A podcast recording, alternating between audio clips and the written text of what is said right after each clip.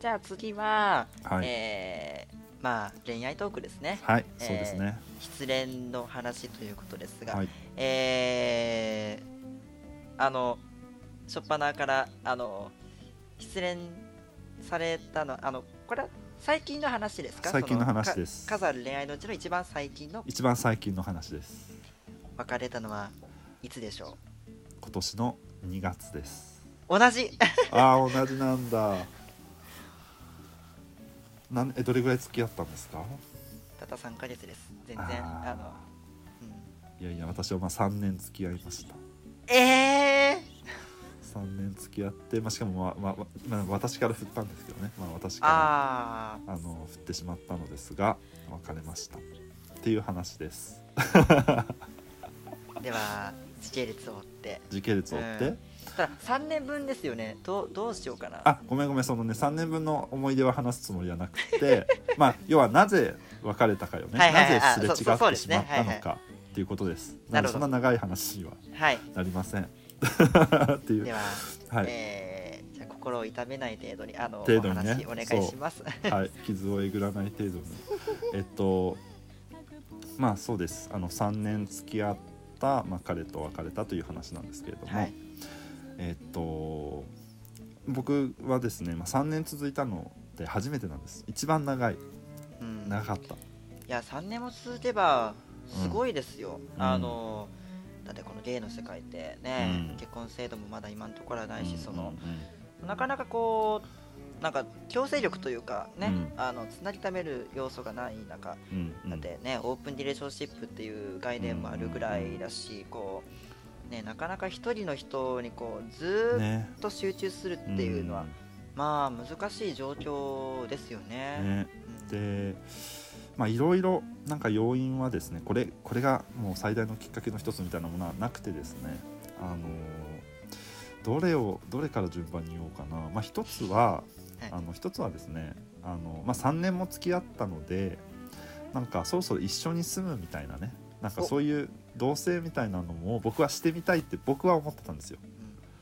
で、まあ、そのことを、まあ、彼にも話していたことがあったんですけど彼はどちらかというとちょっとそれに慎重なタイプ。なんか一緒に住むっていうことがなんか自分あのあんまりいい経験がないんだと。なんかその一緒に住んであのストレスフルになっちゃったことの方が多くてみたいな感じで。あ相手さんはもう過去にあったんだ経験が。あのそのえっ、とねえっ、とねえっ、とねその何？恋人との同棲ではないとは思うんだけどなんか誰か人とそう人と住むっていうことの。経験が、うん。あのなんか自分にとってはストレスなことが多くてみたいなうんことでああんまり乗り気じゃなかったんですよ。でっていうのもあってなんかあのーそうそのあじゃあもうこれ以上この関係がねこうこれから先発展していくことはないんだなと。で僕の中で、えっと、彼としていたことといえば毎週末彼の家に行くっていうことなんですよ。うん、でえっとですね、まあ、彼は、まあ、ちょっとどこの出身かは言いませんけど、まあ、まあ外国籍なん外国人なんです。あの、ー日本に住んでるえ外国人の、えっと、彼だったんですけれどもあのえっとですね。これが2つ目の理由別れる理由になっていくあのね僕はまあい要は今大学院生です。まあ一応研究費はもらって生活はできてるんですけれどもへー。大学院生です。で向こうはもうバリバリのキャリア ウーマンじゃないね。キャリアサラリーマン。ななんていうの？あのバリバリ働いている、はいはいはい。もうがっつり稼ぎうん。もうがっつりもうお金使う消費するそのそう遊ぶんですよね。でただあのー彼はその遊ぶ時っていうのはそのその国の本国のお友達その、まあ、日本に住んでいる同じ国のお友達とあの遊ぶんですよ。本当にもうラスベ今はねもうコロナ禍で無理だけどまあラスベガス行くだのトルコに行くだのなんか北欧に行くだのとかあので、まあ、このコロナ禍になってもね一回確か長野の別荘になんかあのうん。友達と行ってとかいう感じであのそう彼は遊ぶ時っていうのはそうやって友達と派手にこうお金を使ってその稼いだ分のね お金使って遊ぶんですよ。で僕とはあの、まあ、旅行もしたことないんです。3年間。一度もね。あで僕は最初あの便利だなって思ったの正直。あのお金かからない彼氏でよかったって。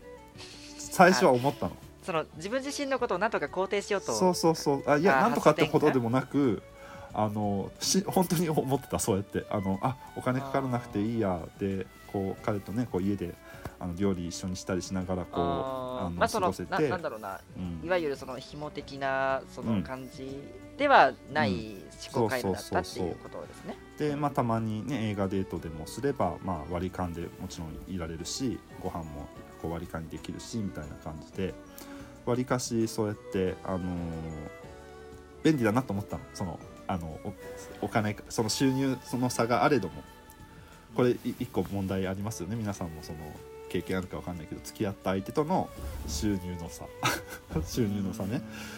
であもちろん向こうがねもうおごるの大好きみたいなねもう生き物でさそれでこう もう甘えに甘えまくってるっていうそういう関係性はねうまくいってる可能性はあるけど、まあ、やっぱりあのえっとまあ僕は僕でやっぱ嫌だしそのずっとご馳走されてばっかりは嫌だからまあまあ。じゃあ今日のデザートは僕が出すよとかさ、まあ、本当そういう割合的には向こうが7こっちが3ぐらいかな,、まあまあ。なんか負担感的にはねもうしょうがないけど。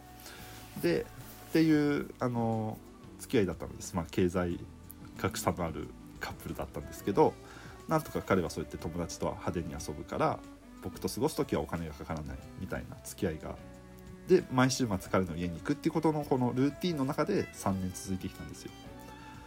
けどだんだんやっぱちょっと寂しくなってきたんだよね。なんか僕とは旅行行かないんだ。しかも僕と一緒に住むってこともないんだ。みたいな。あの思いにだんだんなってきちゃったの。なんていうかその、まあ、言葉悪いですけどうん。こうやっぱ特別扱いというかねその、うん。あのー恋人としてのこう、まああのちょっと友達とはまた違うパラメータのその優先順位っていうのがありますよね。うんうん。うん。それはまあこの、うん、愛されてる実感っていうものの欲求とつながっているところでしょうけれど。うん。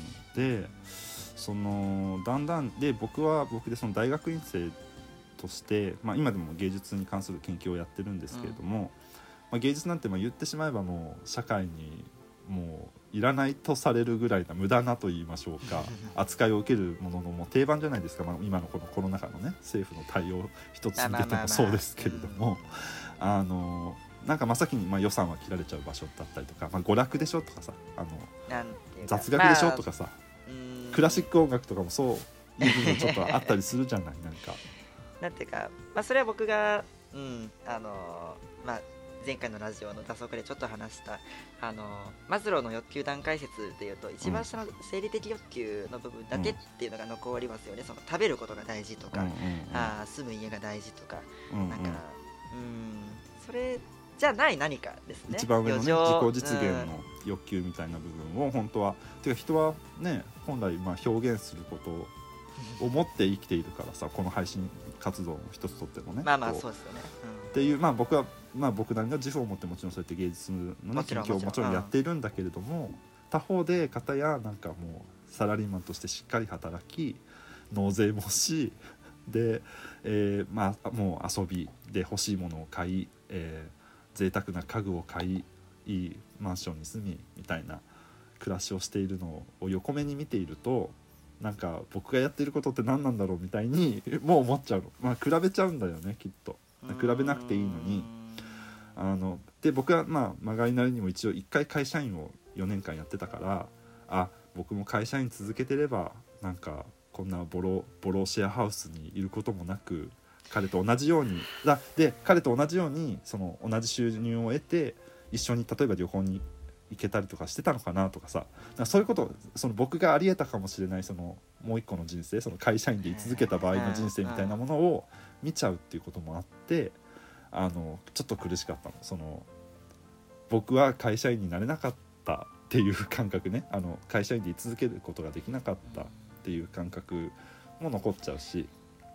確かにな。で彼、うんううんんうん彼のいいところはあのす僕の生き方を肯定してくれるのね。その彼彼は彼なりにあの自分はそういうチャレンジすることができないと。そうやって、まあ、会社辞めてまであの自分のしたいことを選ぶっていうそういうことが僕はできないからそういう生き方をしてるあの君を尊敬しているんだっていうふうに、まあ、向こうは言ってくれるんですよ。うん言ってくれるから、まあ、3年間も一緒にいられたわけですよねなんかこんな意味不明な 研究やってるけどあのそんなことをお互い触れることもなくもう一緒に料理を例えばね一緒に手を動かす一緒に料理するとかさあの同じ風景を見見るとかさなんかそういうもうな何気ない日常を一緒に共有する中で3年間過ごせたわけなんだけれどもだんだんにちょっとそこがちょっとね気になり始めちゃった。僕の方が気になり始めちゃったの。その収入の差ないしそれに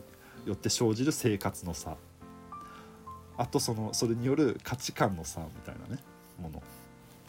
が見えてきちゃって僕が苦しくなったの。その彼と一緒にいればいるほど僕自身が苦しくなってきたからあのでさその毎週末彼の家に行けばまあ立派なあのマンションで こっち帰ってくればボローシェアハウスみたいな この生活の振り幅が多分それもしんどかったんだと思うんですよ。っていうのもあってだったらだからもうそう一緒に住んじゃえばさもうそのその空間じゃん。もうなんかその振り幅ないじゃん。ボロシェアハウスに帰ってくるみたいなこともないみたいなさ、みたいなね。っていうのもあって一緒に住むっていうことをすればちょっと僕的には気持ちがもしかしたら変わるかなとかも思ったんだけどでも彼にはその気がないんだっていうこともあってこのこの行き来が嫌だと。その好きなことに取り組むこのために住んでいる。この僕はこのシェアハウス大好きなんですよ。なんかあのここに住んでるのもみんな芸術系の大学の出身のボヘミアンたちだからこの空間この空間で好きなんだけど片やしっかりと社会で あの納税して生きている。いわゆる、多数派の生き方ですよね。多数派の生き方をしている。僕にはできなかった生き方をしている人たちの生活と行き来しなきゃいけないのが僕が気持ち的にしんどくなってまあ私から別れを告げたというオチなのです。彼は彼ですごく引き止めた。そのちょっとちょっと時間を置こうみたいな。ちょっと今あの君はあの気持ちがめいっているし君はすごくこう物事をすぐネガティブに考えたり思い込んだりするところがあるからあのでまあ実際本当に僕もちょっと鬱には入ってあので普通だったらさ本当そんな面倒くさいメンヘラ捨てるじゃない普通は。けど、まあ、まあ3年も委託されもあるしまあ彼の本当に愛情だと思うんですけど彼はもう精神科も探してくれてで一緒に一緒にも行ってくれたの。あもうこれもし万が一彼が聞いてたらあれあれだけどあ彼に対する不満は何もないんです僕は。うん。もう僕の問題なのもう完全に。僕はすごく彼には感謝しているっていうのはちゃんと言っておくけどあのっていうまあ彼にはちゃんと愛情はあって僕もそれは感じ取っていたんだけどだがしかし一緒にいると苦しいっていうのがあったからまあちょっと距離を置いてねちょっと会わない期間を作ったりとかしてけどやっぱりちょっともう別れましょうって言って別れました、なるほど。うん、こういうすれ違いでございます。コメントしづらいよね。しづらい。あの とりあえずそのうん。とりあえずユッケさん自身でうん。ちゃんとあのまあ理由というものね割と論理的に考察されてる、うん。ただこう、まあ後の祭り的にもうちょっとこういうことすればよかったのかなっていうのもちょっとこれ思いつきにくいじゃないですか。そのね致し方ない。え私ね、まあ、今でも連絡を取るあのあ。あ会ってはくれないんだけど、まあまあまあ。連絡を取る 友達ではいるんですよ。多分はい。もうちょっとね会うまでにはもうちょっと時間があの彼のが多分僕は多分相当に彼を傷つけたと思うのであの会うまでにはもうちょっと時間がいるんですけどあの友達でいようっていうことにはなったんですよ。そのなのでっていう感じかな。なんか皆さんどうなんだろう。こういうすれ違い方しませんかって感じなの。それこそね冒頭にもちょっとこれ編集によってどういうい あの位置関係になるか分かんないけど さっきねちょっと話してたそのねこういろんな有象無象のもうアプリの世界からこう出会って共通の趣味もわからない出身も違ういろんなこうバックグ年齢も違うみたいないろんなバックグラウンドが違う中でどうやってこう関係維持していくかって言った時に、ね、すごく逆になんで3年続いたのかなっていう感じではあるんだよねなんか。すごい共通の趣味があるわけでもなかったんですよ。なんか。うんなんかねまあでも料理するっていいと思う。あの一緒に料理する。うん。食べ物の好みは合ってたんだと思うんですよ。だからでその彼も彼でその毎日ね会社から帰って松屋みたいなものを平日は食べちゃうからあの週末ぐらいなんかしっかりした手料理一緒に作って食べたいみたいなそそういうふうに、まあ、彼なりになんか共通の趣味がないながらもなんか一緒にこうあの手を動かすとかさ一緒にできることをこう作っ作ることによってなんか一緒にいられたんですよ。なんかその良さはすごくうんあってっていう感じだねみんなどうなんだろう。これ僕さ全然相談するあ、まあ、僕友達少なくてさ全然相談する相手もいないままにまあ別れちゃったんだけどなんかどうなの？皆さんないですか？そういう経験。そういうすれ違い。生き方の違いだね。これは生き方の違いです。普通のって言っちゃいけない。まあ彼だってねもうその本国から本国からわざわざ日本に来て、ね、異国の地で暮らしているっていう、まあ、それだけでもすごく珍しい生き方チャレンジングな生き方をしているんだけどとはいえまあ普通にサラリーマンとして働くことができてっていうその生き方はなんで僕にはできないんだろうに移っちゃうのその彼の生き方が。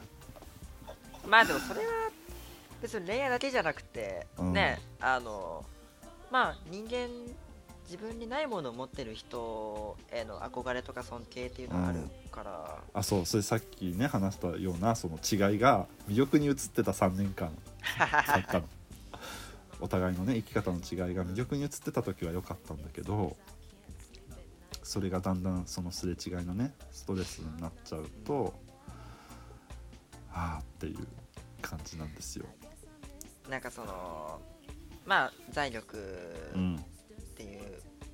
うーんまあそれなのかな。ただその一番重要なこう精神的なすれ違いっていうかな。そのうん。あの考え方価値観があまりにも違うとかね、うん。あのいや僕は今の話を聞いてすごくその元彼さんはあの精神的にこうあの人間できてたと思いますよ、うん。その一緒に旅行に行かないっていうのもね、うん。あのまあそこのところを考慮してのことだったかもしれうんないし、そうそうそうそう。ね。うん。うん。あのいや別にそれはこうあの自分が払いっぱなしっていうのがちょっとこうね、うんうん。支出が増えるから嫌とかじゃなくってうん。ちゃんとこうユッケさんがそういう場合にあの払わせてしまって申し訳ないっていう思うっていうそういう性格だっていうことも分かってたと思うんですよ、そうそうそう、うん。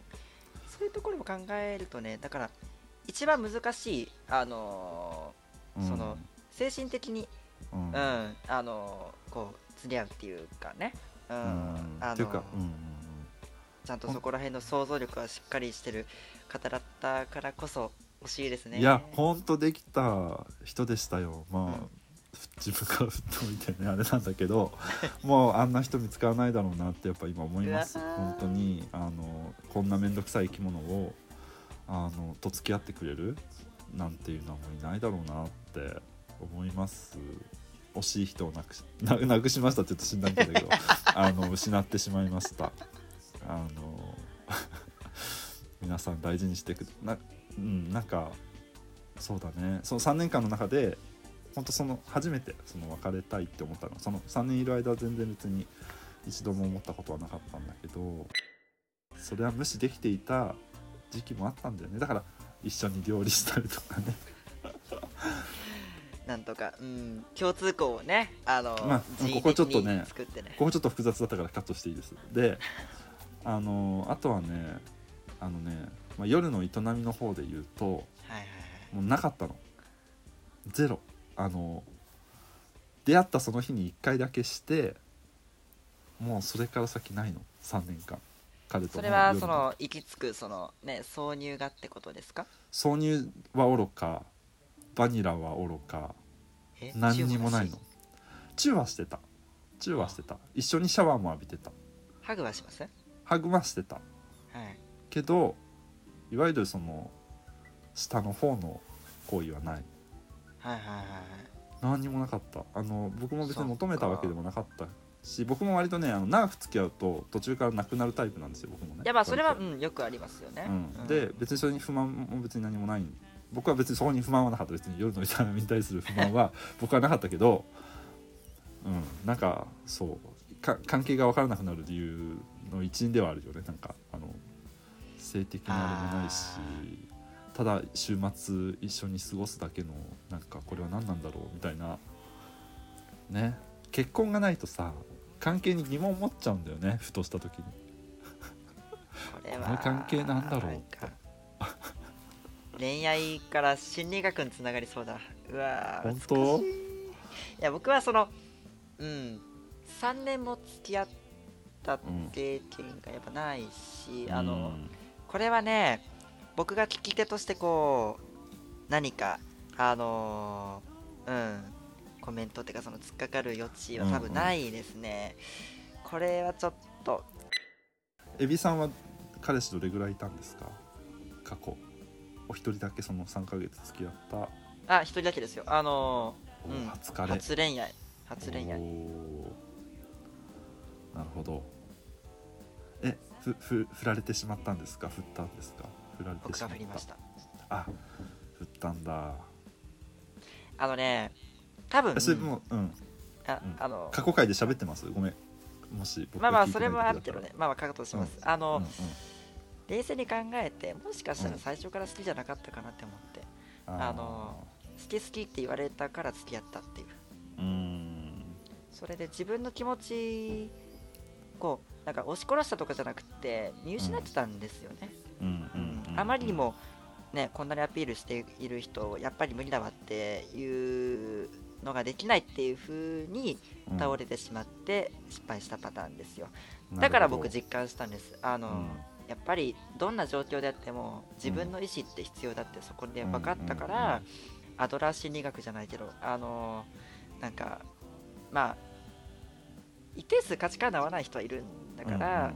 ある程度こううん一部の人から嫌われる覚悟を持って生きた方がいいというかね、うん。でもさそのあの自分の意思持つの大事だって思った時にさ自分から告白できそうなタイプ？自分で、ま、あの経験がないかもわかんないけど。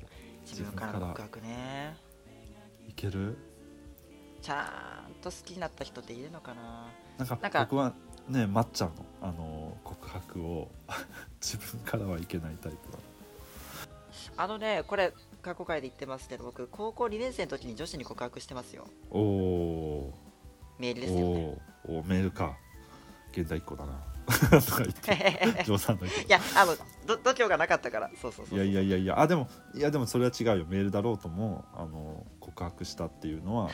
あまあ僕もゼロではないよ。僕もゼロではないけどあのさあのすごいずるいんだけど僕さこっちから好きって言っちゃうとなんかそこに責任が発生するような気がしちゃうの。そのこっちから始めた責任が発生する感じがするの。こっちからこっちから告白した、こっちから付き合ってほしいと言った。よってこの付き合っている関係があった時にぼ僕は好きでい続けなきゃいけないとかさあるいは向こうに好いてもらえるように向こうに好かれるように僕も自分自身をあのかっこよく保とうとかさ相手が好きな何かに合わせようとかさそういうふうにこう責任を感じちゃうの。こっちから好きって言った場合の責任みたいな。のをすごいずるいの僕はだから。僕はだからその意味であのいつも自分からはいかない。じ待っちゃううんうんうんうんうん。これ分かる人いるかな？分かんないいけど。やーあの次元は違いますけどだからそれは、自分はこの1年で1 0キロ痩せますってツイッターで宣言するっていうのと同じことですよね、そのある程度の自信がないとうん。あの発言する動機が生まれないっていうことうんですよね、いやそれはすごくあると思う。あうんの、うんその考え方は割と多くの人が共感するんじゃないですか？日本人なら、うん。そうだね。日本人らしいのかもね僕ってね。なんか言えない。あの言えなかったりとかね。こう我慢してあの言えないみたいなさ。うん。空空気で感じ取ってじゃないんだけどそういうふうに思っちゃうとか。あの日本人らしいのかも僕って。意外と。意外ととかもないってけどいうのかな。うん。まあ失敗が悪いことっていう風に受け取っちゃうっていう、まあ、そういう集団が一部あるってことですよね、うん。宣言するってすごいいいことだと思いますけどね。まあ、自分を追い込むじゃないけどストイックな姿勢ではあると。追い込むっていうことじゃなくてうん。っぱり自分が考えていることをうん。発信するアウトプットするっていう、うん。まあ人によってその欲の大きさには違いはあれど、うんうん。やっぱあると思うんですけどね。なんかまあ他人に合わせるっていうのは、うん。あの楽ですよ、ううん。んどんなあの環境でも他人に合わせてばかりいるっていうのは楽なんですよ。楽でありただ疲れるよね。うん。疲れるっていうかあの人生の濃度が下がる。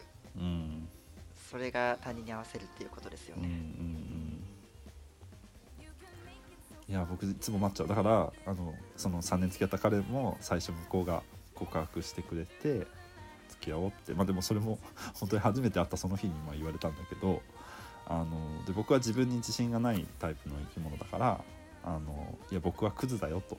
あの人間としての クズだよって。あのもう、まあ、親親との関係性上学んでるんだけどやっぱ期待値を下げるっていうことを学んでるんですよ僕は。相手にあのあなたの思うような理想のあの私は彼氏でも男でもないですよクズだよって 言って、まあ、実はねなんか一旦保留してるの。まあそれはさ会ったその日にさ、まあ、告白されてもリアリティも何もないからちょっととりあええず友あ達からとその日に告白されたそうそうそうそう会ったその日に告はあ？白されてるんだけど あのーなんか一旦保留してるのだから僕すごくクズだよと。そのまあ多分1ヶ月ぐらいすれば多分分かってくると思うけどみたいな。で一旦友達からにしようって言ったまま3年。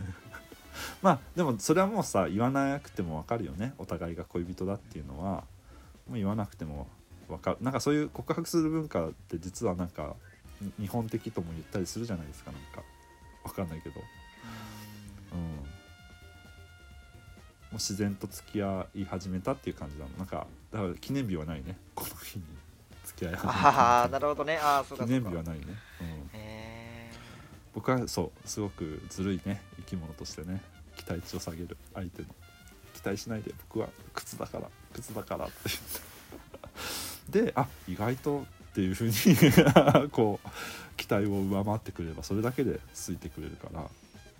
向こうの期待値が高いとさなんだよこいつってこう期待をえよりさ、こう下来ちゃうとがっかりされちゃうけどこっちから下げておけばあ意外とって ずるいね。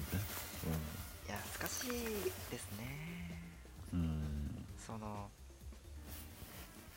もう卑下してばっかり、こう被害妄想の塊でもね印象悪いしただこう自信過剰すぎるのもね、うん。あの一部の人はこうみっともないって、えーうん。かっこ悪い恥ずかしいっていうふうにん。ね、思う人もいるしうんその辺のバランスめっちゃむずいですよねめっちゃむずいけどなんか僕はやっぱりもうねこれでもう自己開示だからこれが。もうこれそそれで向こうが「あなんだこいつクズかよ」あるいはネガティブ思考かよメンヘラかよみたいに思って遠ざかるんだったらもうそそこまでの付き合いだからって思っちゃう。もう無理するのが嫌なのとにかく自分が。なんかあのネガティブなこと言わないようにしようとかこう作る。自分をその彼の前で作るっていうことの方が僕はしんどくなるから、まあ、それがない相手ではあった。からほんと3年続いたんだとは思ったんだけどみたいなね。恋人だから気遣いたくないですね。うん。自然でいたい。自然体でいたい。もちろん、うん、そうねうわちょっとね心が痛くなってきた。いや僕ね 付き合ってる3ヶ月ずーっと気を使ったばっかりだった。もうなんかいやめちゃめちゃ短気な人だったからね。なんかああそうなんだ。こうなんかコップになんかなみなみついた水をこぼさないようにそーっと歩いていくような感じで LINE とかしてたから。なんかそういうそれ疲れちゃうよ。状態だとねなん。か、なうんそうね。えどんな人がいいんですか？じゃあ次のお相手は。まあやっ短気じゃぱりない人だね。うん。そんなに簡単に怒らない人。うん、大事。うんある程度、まあ、冷静に、まあ、心器広く、うん。あとねあのこれは僕だけの価値観なんですがうん。ある程度必要最低限の知性を求めてしまいます、うん。あのーなんかあ浅はかだなこの人って。うん。思っちゃうとなんかそこからこうなんか沈んじゃうというかね。魅力がねなくなっちゃいますね、まあ、知性もだってセクシーなポイントの一つですから。結構重んじちゃうかもしれないな。なんか賢いと思う人の文章とか読むとねなんか触発されるんですよね、うん。なんかやっぱ人生いろんなこと考えて生きた方が楽しいだろうなとか自分がゲイだと自覚をしたその前提で、うん。えっと本気で誰かを好きになるっていう経験がもしかしたらまだないかもしれないんですよね、うん。例えばまあ内門で知り合った人でこうあこの人すごい見た目タイプだって思ってもうん。うんやっぱり最終的に大切なのは精神的なこうまあね落ち着きうんなんか。そうだね。っていうところになってくると僕は自分の好きなタイプはこれって最初に決めすぎるのもなって思ったりしなるほど。てそうだね。なんか僕もそう思って出会ったわけじゃなかったからね、まあ、その3年続いた彼も。見た目的な好きなタイプっていうのはそれは恋人の範疇じゃなくて単なる推しの、あのー定義でいい気がしますけどね。推しあるいはおかずぐらいだね。そうなのそうなの。恋人ってそこじゃないんだよねあのまあ最低限度のねなんかまあ見た目のあるいはなんとかみたいなとこさえ超えてれば恋愛ってねなかなかねうまくいかない。成就しない。成就が分かんないもんねこのゲイの。ね、まあ、もちろん同棲してるねあのカップルも今増えてると思いますけど。まあただ価値観が全然違う彼氏だったからこそいろいろ勉強になりました。これは確実です。うんそうそうそう。僕もいろいろ彼には教えてもらった。あこんな面白いものがあるんだねみたいな.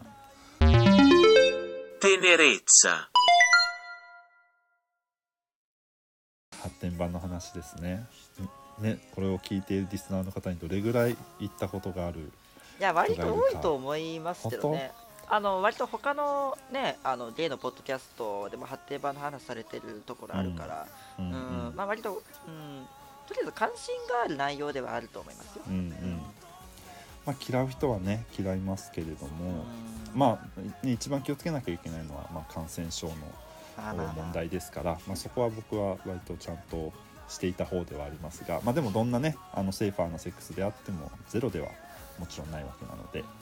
で、えっとまあ、発展場の話ね、うん、と僕はまあだからその、えっとね、初めて行ったのは いつだろうあのーあでもそれこそやっぱりね親へのカミングアウトに失敗をしたやっぱ22ぐらいあのそれが早いのか遅いのかは僕は分かりませんうん。けどうんやっぱり僕もね最初は当然抵抗がありましたよやっぱり。うんなんかえって。えって思ってたんだけど多分ちょっとその自暴自棄なノリの中でうん。いけちゃった。その勢いでいけちゃったっていうのはあったあったんだけど、でもね割と好きだった。行ってみたら楽しくて。あ。でよかった。そう。でもやっぱドキドキですよ最初入る時は。なんかまああの発展場、まあまあこう点々とあると思いますけど、うん。その、えーまあ、一番最初に体験したそのお店を選ぶのはどういう手法を取ったんですか？ネットの調べ方ネもいろいろありますけど。す。えネットで Google ですか、えっと普通に？ね Google 普通に Google であ東 Twitter 京とかでもなく？発展場とかでそう調べた。へえで最初行ったのはまあやっぱり、えっと新宿なんですけれども、まあ、どこかとは言いませんけれどもえっ、と行きました。で、えどこどこ？みたいな地図見てもやっぱ分かりにくい場所にありますよね。分かんないけど。でこうそれは近場で選びました？それとも小さいところが良かったとかいう感じですか？いやなんかねあでもさすがにあごめんごめん僕嘘ついた。ごめん。最初品川です。ごめんなさい。品川に行きましたあ最初、でそこがなんか初心者向けみたいな。最初発展場初心者はここに来るよみたいな説明書きがあったんですね。説明書きがその、はいはいはい。そこにあったんですよ。多分こういろいろクリックしていった時に、で確かに、まあ、まあ実際本当に行ってみたらあのどちらかというと若い人が多かった。その大学生とか。あ、まあ、それは時間帯にもよると思うんですけどそれは平日暇してるようなさあの人って学生とかしかいなかったりする。に行ったあ、なるほどね。あそうそうそう。であの最初品川でした。ごめんなさい嘘ついちゃった。であのー楽しかった。まあ、最初ドキドキしたの。どうやってこう受付するのかなとかさいうこうなんか、まあ、ラブホテルと一緒でねそのもう見えないこう相手の顔が見えないカウンターなんか にこう お金となんかロッカーキーのやり取りだけこうしてみたいな感じででもあの初めての人にあのこうこうこうしてくださいみたいな一応の,、ね、あの受付人の人の優しい説明があって。で、えーロッカーに行って。でまあパンツ1枚かな多分そのパンツ、まあえっと、シャワーもついてるから、まあ、シャワー浴びて、まあ、一応ちゃんときれいにしてで、えっと、パンツ履いてパンツ1枚でこううろうろするんです。はい。でえっと、まあ、狭い通路なんですよね。こううんうん人が2人立てるかなぐらいなオーバーかな？ごめん待って。あでもそのぐらいの多分あの通路にこうダラーってこうみんな並んでて。でえっ、と EDM が流れてます。大体大体の発展場は。暗さはどうでした？暗いですね。どのぐらいって言ったらいいの、まあ、間接照明ぐらい。あの部屋寝る時にあ寝る時のあそう。あのなるほど。感じぐらいな感じ。い。うん割とあまあでもそのぐらいだよね。でえっと相手を選びますでまあもうみんな知ってると思うけどまあ大体その発展場ごとにこう貼ってあるんだけどねそのあの猫の人は右手にキーをとかさああの立ちの人は左手にキーをみたいなのは、まあ、大体そのいろんな発展場でルールがあったりするからあディバの人は足首にとかみたいなそんな感じのこう掲示を見て、まあ、自分はどっちにしようかなみたいな感じをこうやってでこう探すんだよね。だからさよくできてるよね。だからそういう意味で言葉いらないの。あの誘う時に。もう分かるから。もう見た時にあうん。ロッカーキーこっちについてからあこの子猫だ。みたいな感じでえっ、と目線で 目線でやるわけ。あの気が気があるよみたいなのを目線でやるのよ。でで僕も僕でこう目線を送ちたちはこう送ってこられるから興味ない人はこうやっぱこう目そらすし とかであいけるなって思えば例えばこう股間にこう手を伸ばしてみたりとかあの体触ってみたりとかしてでまあもちろんやっぱ一言二言最後はやっぱあのじゃああっちの部屋行くみたいなあの個室行くみたいな風にこう声かけてでまあ行くっていうそういう流れです。で、えっと、各個室にはまローションも、えっと、ゴムもティッシュも、まあ、大体完備されてて。でえっと、まあ、部屋によってはなんかもう全面鏡張りその上に天井にまで鏡があったりするようなマジか。発展場もあったりしたことがある。あでそれはちょっとやっぱ非日常ですよね。やっぱりすごくこーなるほど、う、うん、非日常的な場所。まあ大体流れとしてはこんな感じ。で僕がなんで好きなのかっていうとだからそういうちょちょっとまあだからドキドキだよね。アトラクションみたいなもんだよ、うん。やっぱり。僕な、まあ、やれなくてもいいの。もうあの空間が楽しいの。なんかああそことあそこが目線チラチラ送り合ってるとか。でもうどこともなくどことなくもう向こうの方から喘ぎ声が聞こえてきてああっちで始まったなって感じで なるとなんかもうみんななんかゲルマン民族の大移動みたいにこうさ わわわわってこうその喘ぎ声がする部屋の方にみんなこう行って寄ってくんですすか？あのもちろん部屋開かないからまあなんか聞いてるだけだろうけど、なんかもう気持ち悪いよねその その人間模様もちょっと楽しかったりとかねっていうので。で彼から EDM かかってるけどそれを貫いて聞こえてくるんですね？あもちろんもちろんガンガン聞こえるね。あのまあそれはあまあそのねその人があえぐタイプの人かどうかにもよるんだろうけど聞こえます。うん。はいなる行ってみたくなった？僕のこの説明で。エビさん。僕えねーって。あのもうバリバリバニラ派なんで。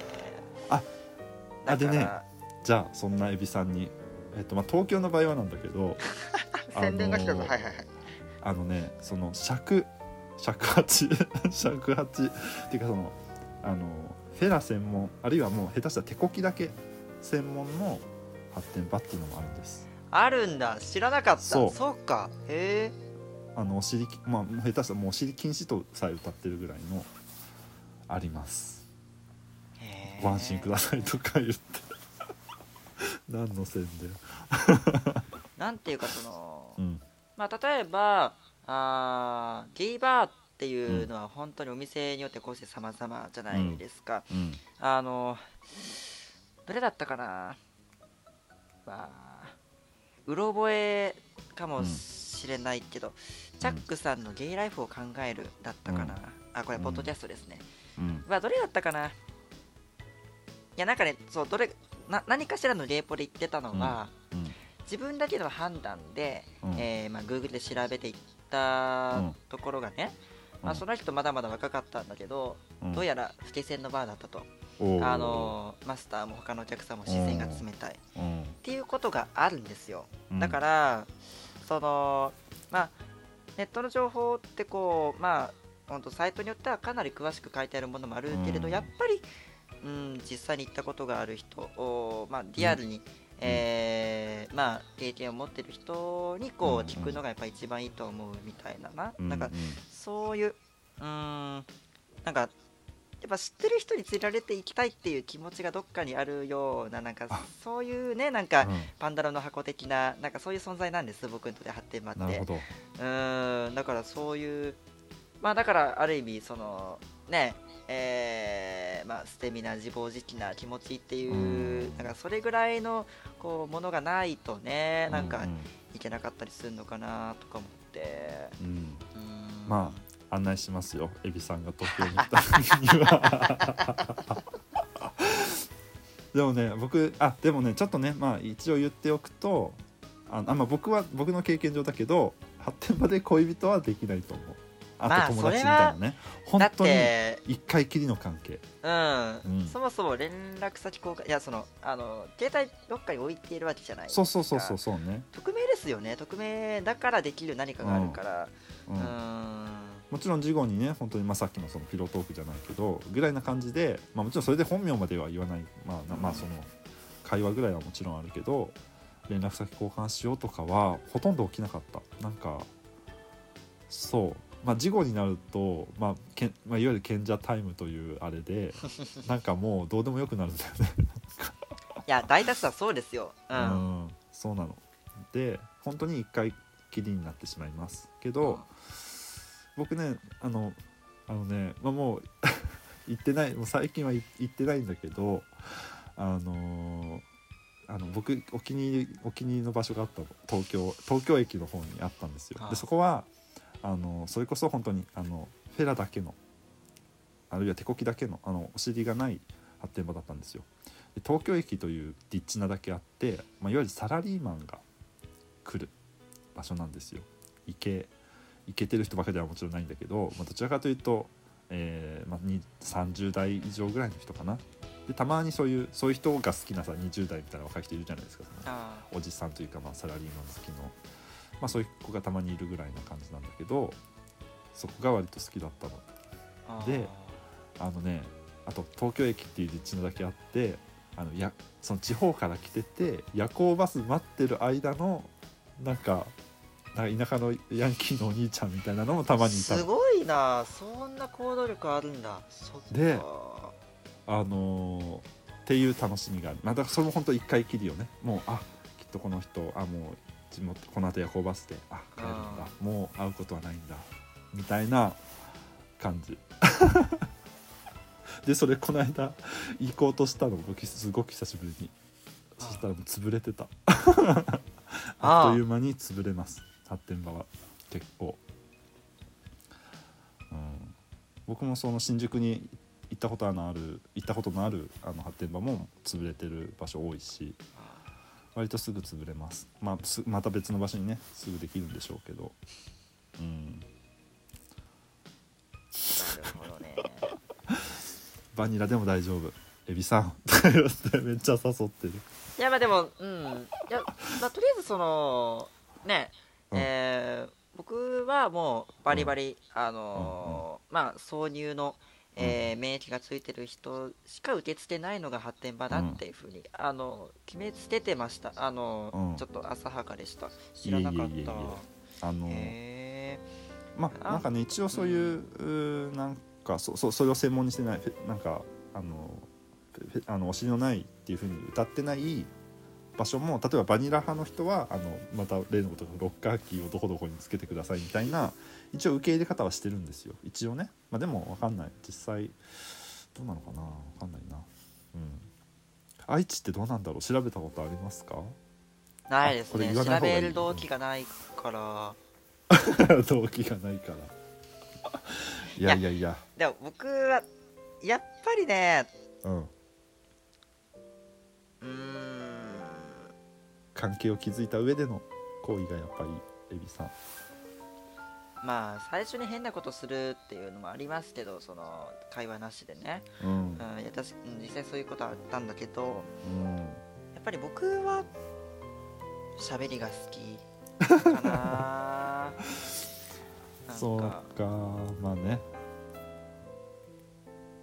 いやこんなこと言ってるから恋人おじさんがいいんじゃないのっていろんな人から言われて 話聞いてくれるおっちゃんね。なんだろうな。いやいいのよ。全然いいことよ。うん。なんかガンガン激しくするよりもなんかうん。うーん。一緒の布団で寝る方が好きです。うん、でちょっとイチャイチャするとかね。ぐらいが。なんか本当の意味での愛情を求めちゃうのかな、なんだいいやいやいやいやいやそんなあのセックスだ挿入のあるセックスだって愛情は愛情ですから。まあ。うん。まあまあ本当人によりけりだけど本当にうん、繊細なわわかんないですよ。あのこれからまだまだ僕ねあの芸の活動1年も経ってないからおだからあと2年もすればね、あのーなんか、まあ、一応僕、うんそのまだまだ回数少ないけど割合としては今のところあのーまあ受けが多いから、うんうん。うんねえどうしようかな2年後なんかツイッターに毎日毎日誰でもいいから俺を掘ってくれとか書いてる、うん。あのそういうね土芸になってたらちょっとバリ受けバリ猫に エビさんがなっていたらちょっと面白いけどね。したらちょっとイメージ変わっちゃうな でもなんかたまあ本当になくてもその行為がなくても僕は発展場行くのちょっとねあの一時期楽しかった。なんかここはどんななんかちょっとツーリズム的になってた観光ぐらい。まあ東京数多いからね。数多いからここはどんな場所なのかなみたいなんでもちろんもう当たり外れも本当にあるしね。本当に。それこそ老け線じゃないけどさおじさんしかいないわみたいな場所もあったし。まあでもやっぱなんだろうなこんな言い方しちゃあれだけど若い頃若いっていうかまあうーんまあ青春時代に比べるとその毎日の生活の中に変化が少なくなりますよね、うんうん。そういう人にとってのやっぱり需要っていうのはあるのかな。その非日常っていうことさっきからおっしゃってますけど、うん。あのそれキーワードかも、うん間違いない。ね。それは間違いない。うんだってうんあのね本当にあのーそれも発展場ごとにウェブサイト見見たことがある人がいればあ分かると思いますけどやっぱコンセプトがあるんですよね。その月曜日はなんか手隠しデーみたいな火曜日はなんか今日パンデーとかさなんか水曜日はでなんかか顔にマスクつけるみたいなあのところもあるしそれすごい面白いよね。そういう演出？へとかいや僕そう僕ちょっとなんか煮詰まったなみたいな論文煮詰まったなみたいな時に フラット発展場行ってちょっと一旦こう頭を解放してからっていうことをたまにやる。アホだと思う。僕はこれはたただのアホだと思うけど。でもほらあの夜行バス待ってる間にみたいな気軽さもあるわけでしょ。となると喫茶店と同じ？使い方かもしんないよ。まあだからクルージングバーみたいな場所もあるんですよ。そういうあのなんていうの？お尻なしのそういう軽くやるだけのその発展場みたいなとこはなんかクルクルージングっていうんだっけ？忘れちゃったけどなんかそういうふうな、まあ、手手軽さというか気軽さを持った場所にしてることもあるから。あのー 最後に平均的な料金が知りたいですえっとねそれもやっぱ若いうちが安いんです。あのあ。一般は1500円です。一般1500円。大体。大人の入場料そがれは時間は決まってるんですか？えっとね時間決まってる。大体ね午後のえー、と1時とか3時とかスタートで、えー、と夜はだいたいあの終電前までぐらいは空いてる。であの場所によってはあの朝まで空いてる。いやカラオケみたいにあの2時間何円とかじゃなくて？あじゃないじゃないじゃないじゃないじゃないじゃない。そう入場料入場料です。そっかじゃあ温泉と同じか。なるほどね、えー。で学生だと1000円とか。はいはいアンダーアンダー25その年、うん。年齢がだと1000円とか。えー、そんなもんなんだ。ゲームマッサージと同じぐらいだと思ってた。映画館と同じ料金じゃん。であとはなんか掲示板があるんですよ。あの発展場って、うん。あのウェブサイトにあの「これから行きます」みたいな「何時頃行きます」えっと例のごとくね身長体重年齢みたいなさ受けですとかさみたいなのを掲示板に投稿したらその投稿割引その掲示板に書いたっていう割引でをする場所もある。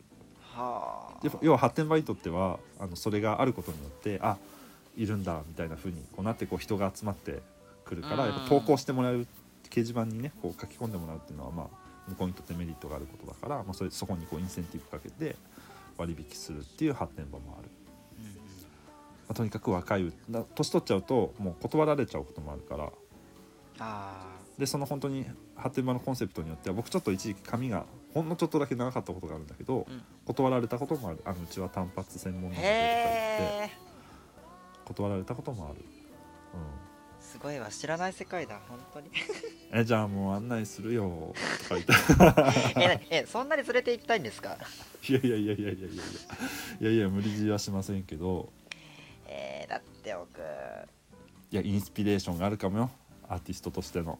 えそっち？すげえ適当。そっち？すげえ適当なこと言ってるけど。いやなんかさだって、うん。こんなにガリガリでそのいや一応ねそのあの、うん、まあ、一定数スリム線がいることは知ってるけれど、うん、少なくないですか？なんか。あのねもうそれ以上にやっぱ若いということに価値があるんですよ、ええ。まあ、僕もその若い時に言ってたから、うん、モテモテだったけど今僕言っても全然誰も相手にしないもんだって。っていう若さってやっぱ大事です、うん。そのなんか僕はもうかなり早い段階で、うん。あの男らしいっていう方向で売るあれとは全然違うなっていうのは分かってるんですよね、うんうんどうなのかな？自分ってどれぐらい需要があるんだろう？いや全然私見かけましたよ品川の発展場でエビさんみたいな方は。全然。いらっしゃいましたよ。まあまあまあまあ。あの好みですから。まあ行ってみてあないなって思って帰ってくるの全全然いいから。ななんででも僕は体験させたいんだろう。よくわかんないけど。なんかそう。しまあ刺激刺激です。刺激。アホだわ。そうそうね。あの、うん。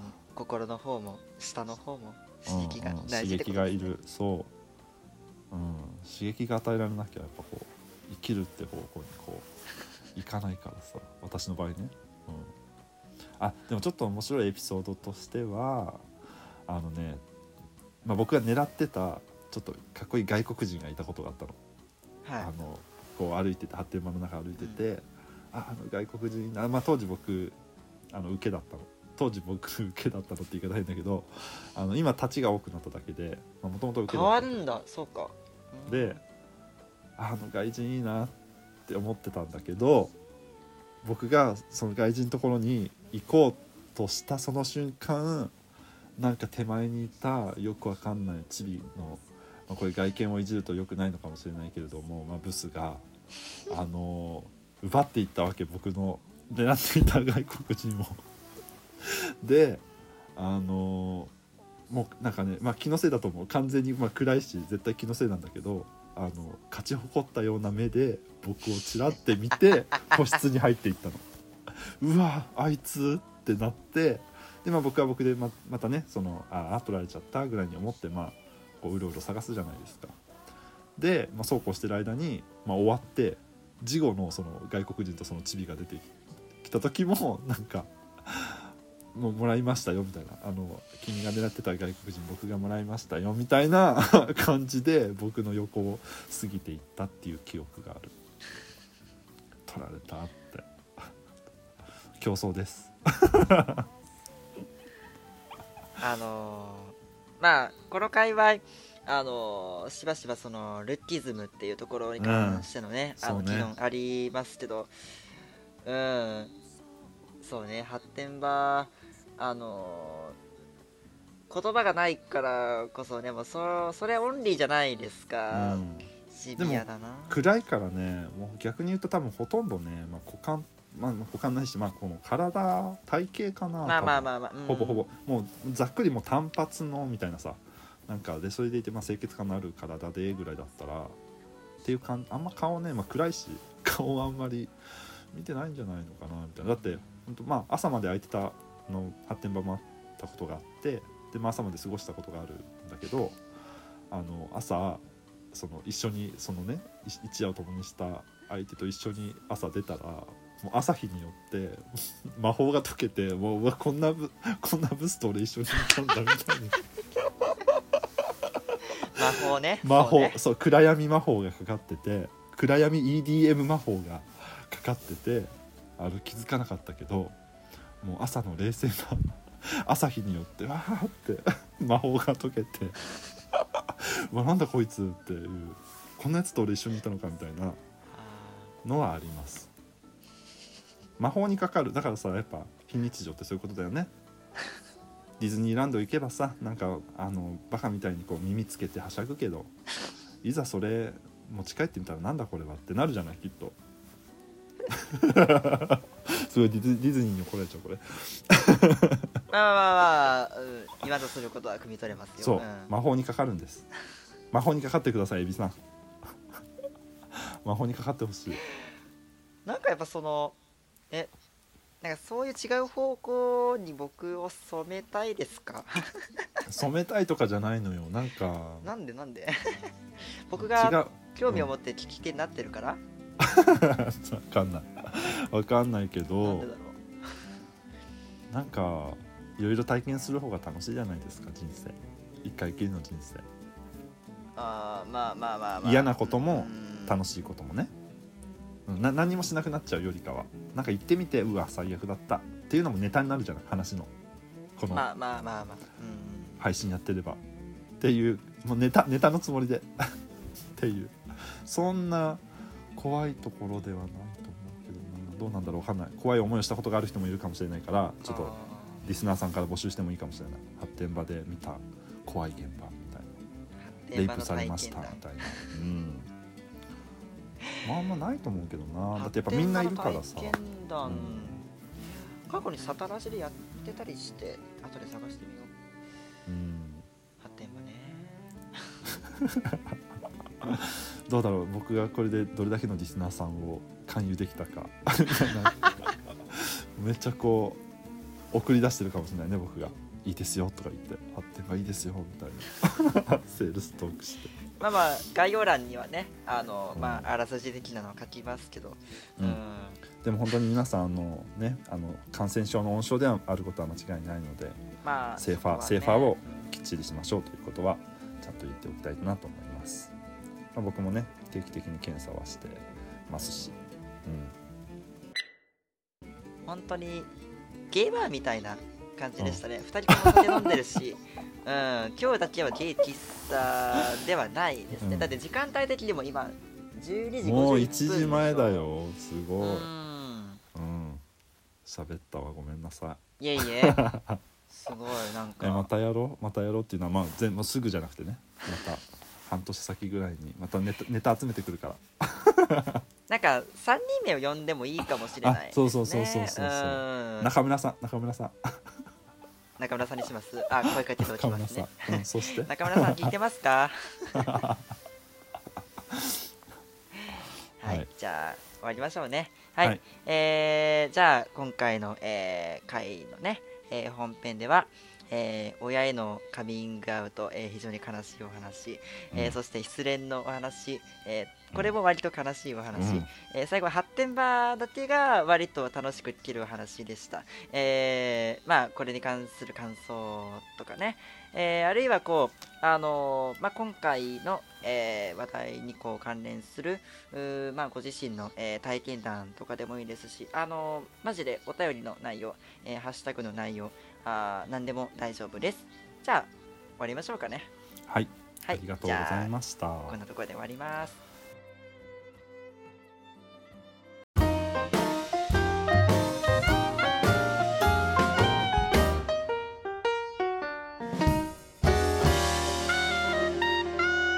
エネレッツァ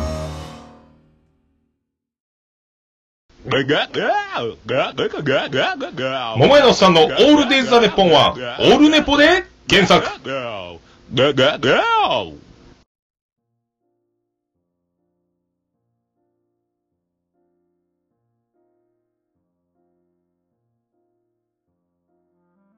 はい、ということで、いつものおまけコーナー収録していきましょう。えー、まあ、前回初めてのお便りが来て、すごく嬉しかったので、もうちょっとこのね、あの、あってもなくても変わらないと思っていたコーナーですけど、もう少し続けてみます。うん。まあ、また、あの、ネタ切れなので、全然なんかこう、ね、ボーイズラブとは関係ない方向の話をするしかないんですが、えー今回のお題もまた学校の先生に言われたことですね。あのなんか全然こう恋愛的なキュンとする感じではないんですが、えっ、とそうですね、まあ、僕が、えー昨年度の、えーまあ、大学の後期の授業を全部休学してました。えまあ、ちょっと精神病んじゃって、えまあ、休んでて、で4月からねあの復学しているんですがまあやっぱ半年間もねあの学業から離れているとこ。さあじゃあ復学パリっていう風にこう復活するっていうのが、まあ、ちょっと難しかったりして。うん。でまあ必修の授業もねあのある意味僕に合わせてちょっとあのシフト調整してくれたりなんかしてもう本当に学校の先生方には感謝しかないんですが。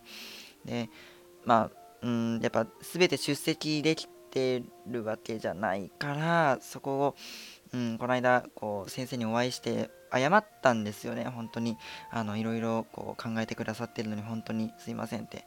言った時の一言がすごいなんか良かったので、うん、それをじゃあ紹介したいかなって思いました。じゃあいきます。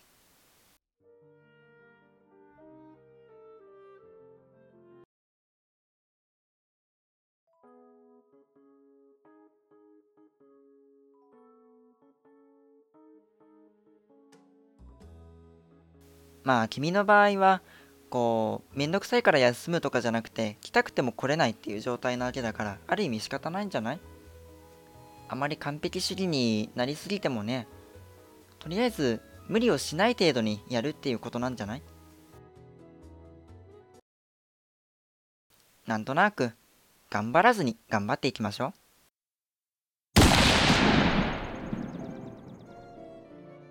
カット。ということでどうでしょうか？頑張らずに頑張るっていう。なんかまあ一見矛盾してるような言葉ですけどでも言わんとすること分かりますよね。その頑張る努力するコツコツと真面目にやるっていう。まあそれはもちろんエネルギーのいることですけど続けるということを意識するだけということで。別に自分の本当の理想っていうものが100%達成できなくてもいいという感じというかね。うん。ある程度は力を抜いてもいいというかね。結局受験勉強を始めたての人が意識をするべき、えーその分かるところから少しずつっていう感じなんですかね。うん。まあこんな状態だから他人ができることが自分にはできないっていうことが多いんですけどそれでもこれはできる。今の時点でも割とこれはできるっていうところ。そのエリアを少しずつ拡大していくっていうことですよね。それは本当に全身的な作業なので焦ってもできないんですけどまあそこが大事なんですかね。まあ誰だって自分のペースっていうものがありますよね。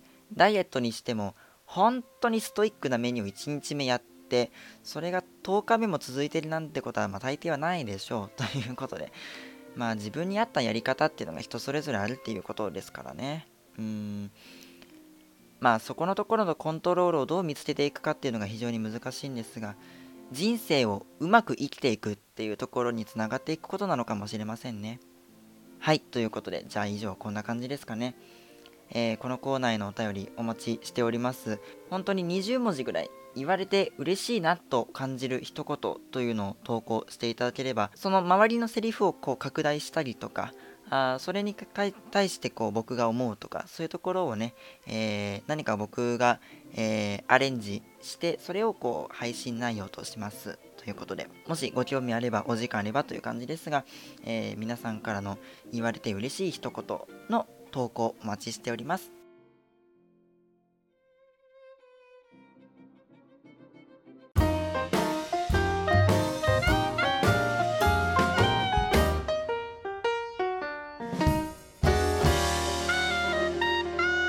テネレッツァ。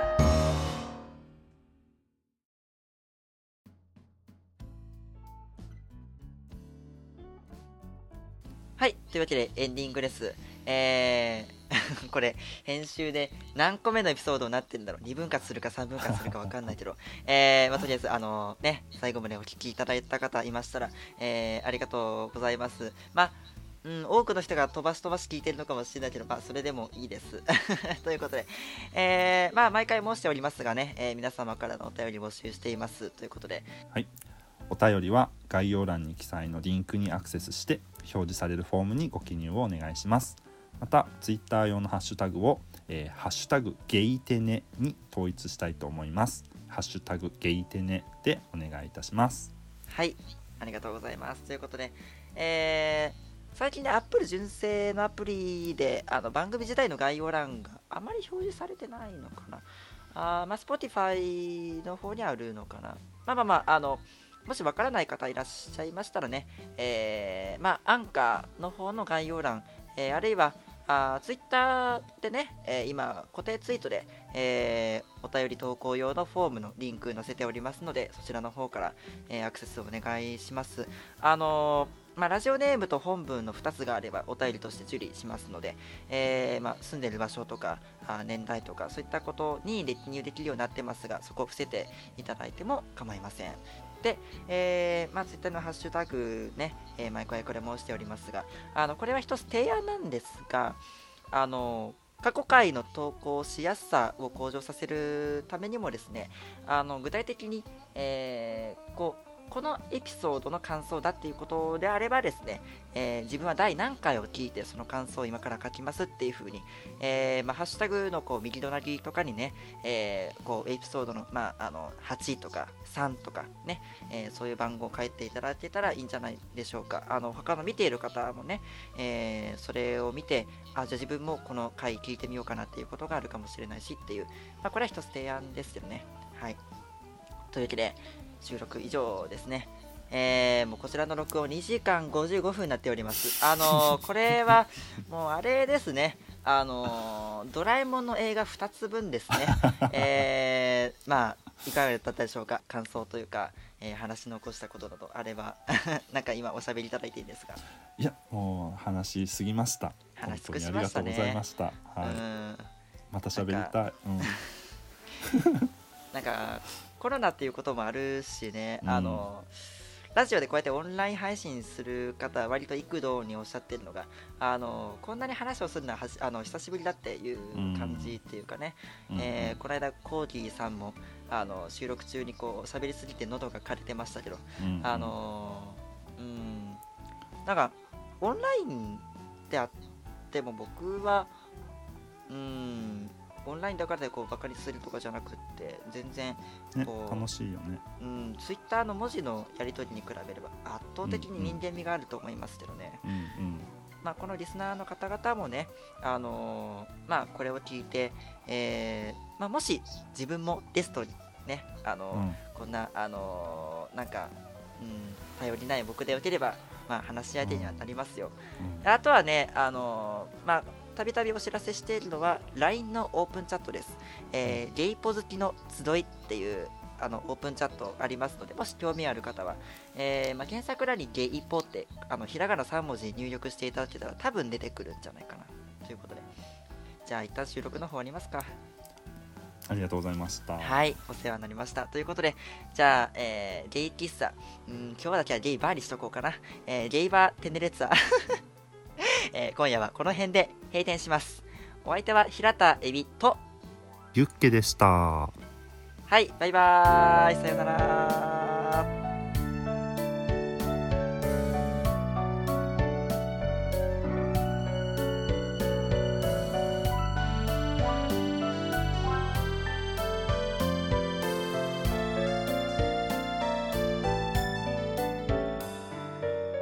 星が綺麗なある日の夜澄んだ空気の中散歩した。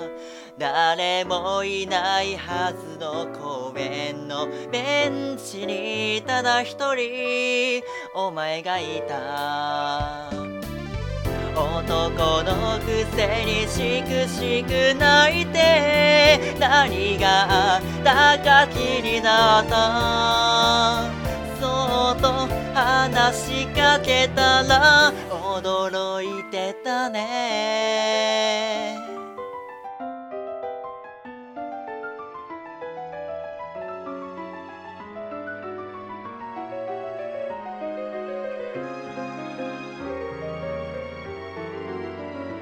ケイキスタテネレッツァ。